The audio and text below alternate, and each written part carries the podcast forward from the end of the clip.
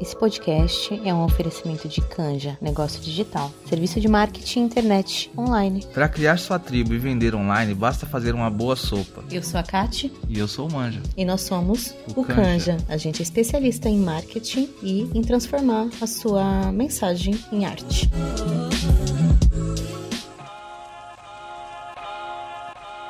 Progredir na carreira, ganhar mais dinheiro, passar menos tempo com a família e com os amigos são os elementos que compõem a nova mulher.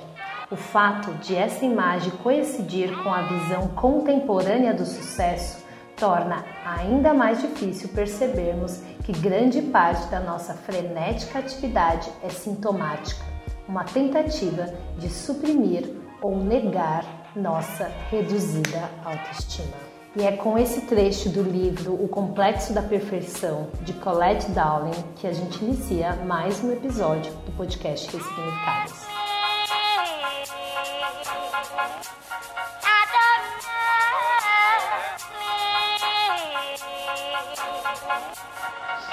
Eu sou a Aline Lima e hoje a gente vai conversar sobre essa solidão que nos abate na tentativa de ser perfeitas.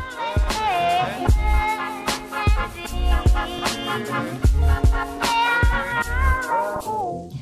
Esse tema ele é, ele é muito importante porque toda vez que eu falo sobre ele, trago algum aspecto sobre ele, muitas mulheres se juntam a mim nesse coro. Já tem dois anos que eu estou estudando esse livro, estou estudando né, esses aspectos subjetivos dessa nossa dor, dessa nossa solidão, dessa nossa necessidade de ser perfeita.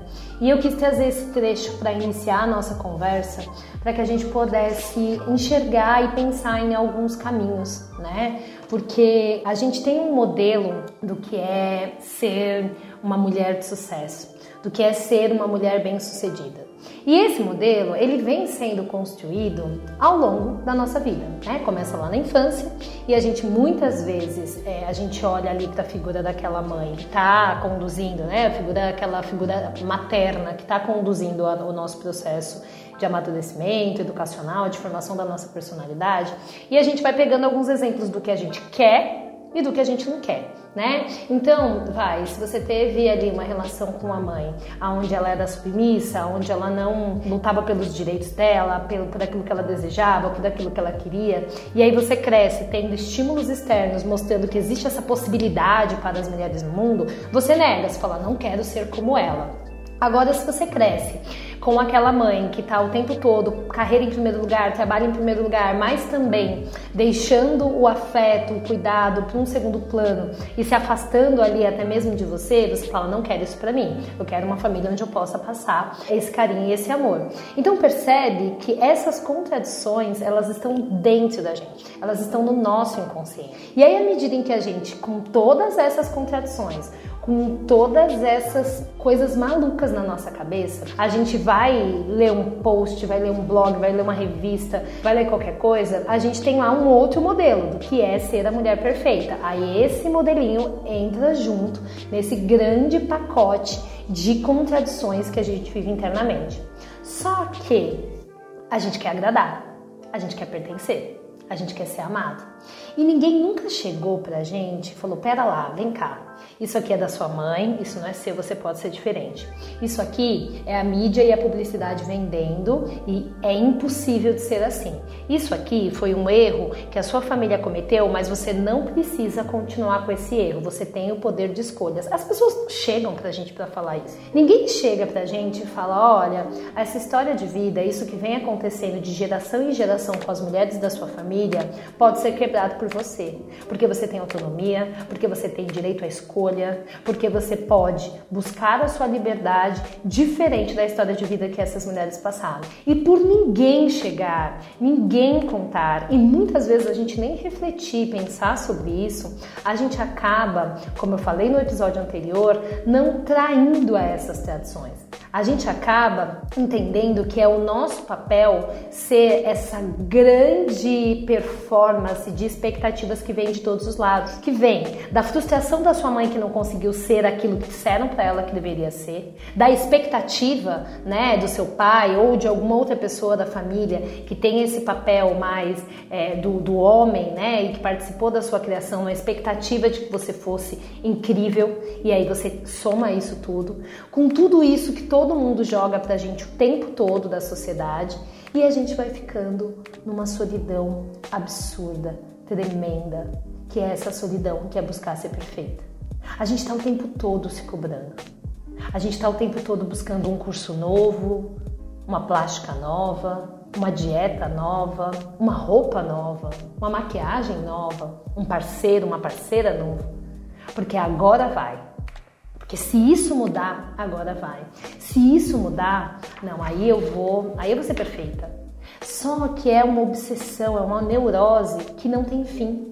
E à medida em que a gente vai em busca desses elementos que eu acabei de trazer, podem ser outros na sua jornada, na sua vida, a gente vai se frustrando, porque a gente tinha colocado toda aquela expectativa do agora vai, agora eu sou feliz, agora eu tiro essa angústia de dentro de mim nesses elementos. Quando na verdade eles não são capazes de tirar essa angústia de dentro da gente. Porque se a gente não olhar e não entender o quanto que a gente se privou de ser nós mesmas desde a infância para agradar, para pertencer, para caber, para ser amada. Se a gente não olhar de forma muito dolorosa para isso, porque não é fácil, eu sei que não é fácil. Eu sei que não é simples você olhar para sua história de vida, olhar lá para os traumas que você teve na escola, na família, nas relações com irmãos, com o pai, abandono, rejeição. Eu sei que não é fácil. Mas se você não olha para isso, mapeia isso, entende o quanto que isso vem se repetindo na sua história de vida por meio de outros elementos, não vai adiantar. Você pode ser a pessoa mais padrão, com o corpo ideal do momento, né? Porque isso também muda. Você pode ter a melhor carreira, o melhor cargo, com o maior salário. Você pode ter uma pessoa super bacana do seu lado. Sabe o que vai acontecer? Você vai continuar se sabotando porque você acredita que você ainda não é bom o suficiente. Ainda não tá bom. Falta um pouco mais. Espera, mais um pouco, mais um pouco, mais um pouco, mais um pouco. E essa neurose do falta mais, e é sempre falta mais de mim. Por mais que a gente cobre um pouco mais do outro, a gente está sempre perguntando: nossa, mas o que eu deveria ter feito? Que eu deveria ter feito para esse cara, essa mina ficar comigo? Será que eu não deveria ter entregado mais lá no meu trabalho? Não, mas eu também eu já estava trabalhando 14 horas e não estava conseguindo ver minha família. Não, mas a minha família tem que entender. E aqui eu não tô falando, gente, num equilíbrio, ai, equilibre tudo da sua vida. Não, gente, eu sei que a vida é um caos, a gente está vivendo no caos, a gente está no meio de uma pandemia, é muito difícil de ter equilíbrio. A gente tem que prezar pela nossa saúde mental. A gente já tem um monte de desafio no nosso dia a dia que a gente precisa lidar, que a gente precisa pensar, que a gente precisa tomar decisões. Se a gente continua fazendo e tomando as nossas decisões a partir da perspectiva, expectativa e visão do outro, é um caminho sem volta. Tá,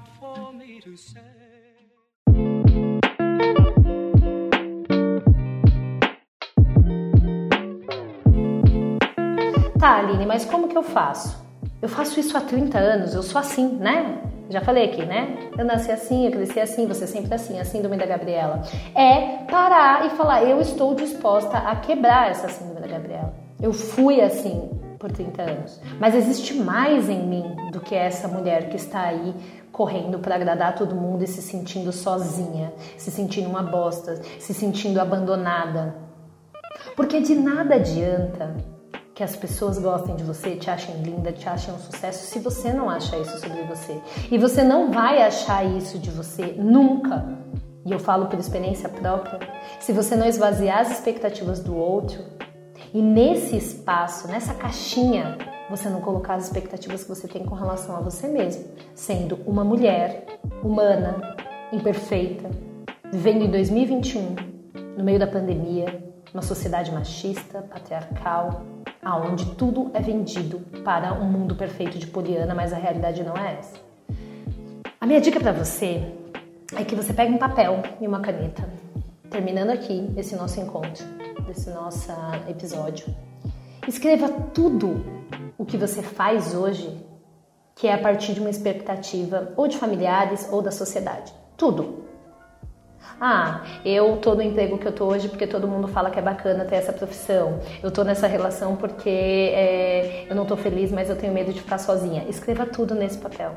É uma forma simbólica de você esvaziando essa caixinha. Num outro papel, você vai escrever tudo o que você gostaria de ser, fazer, se não fosse todas essas expectativas que estavam ocupando esse lugar.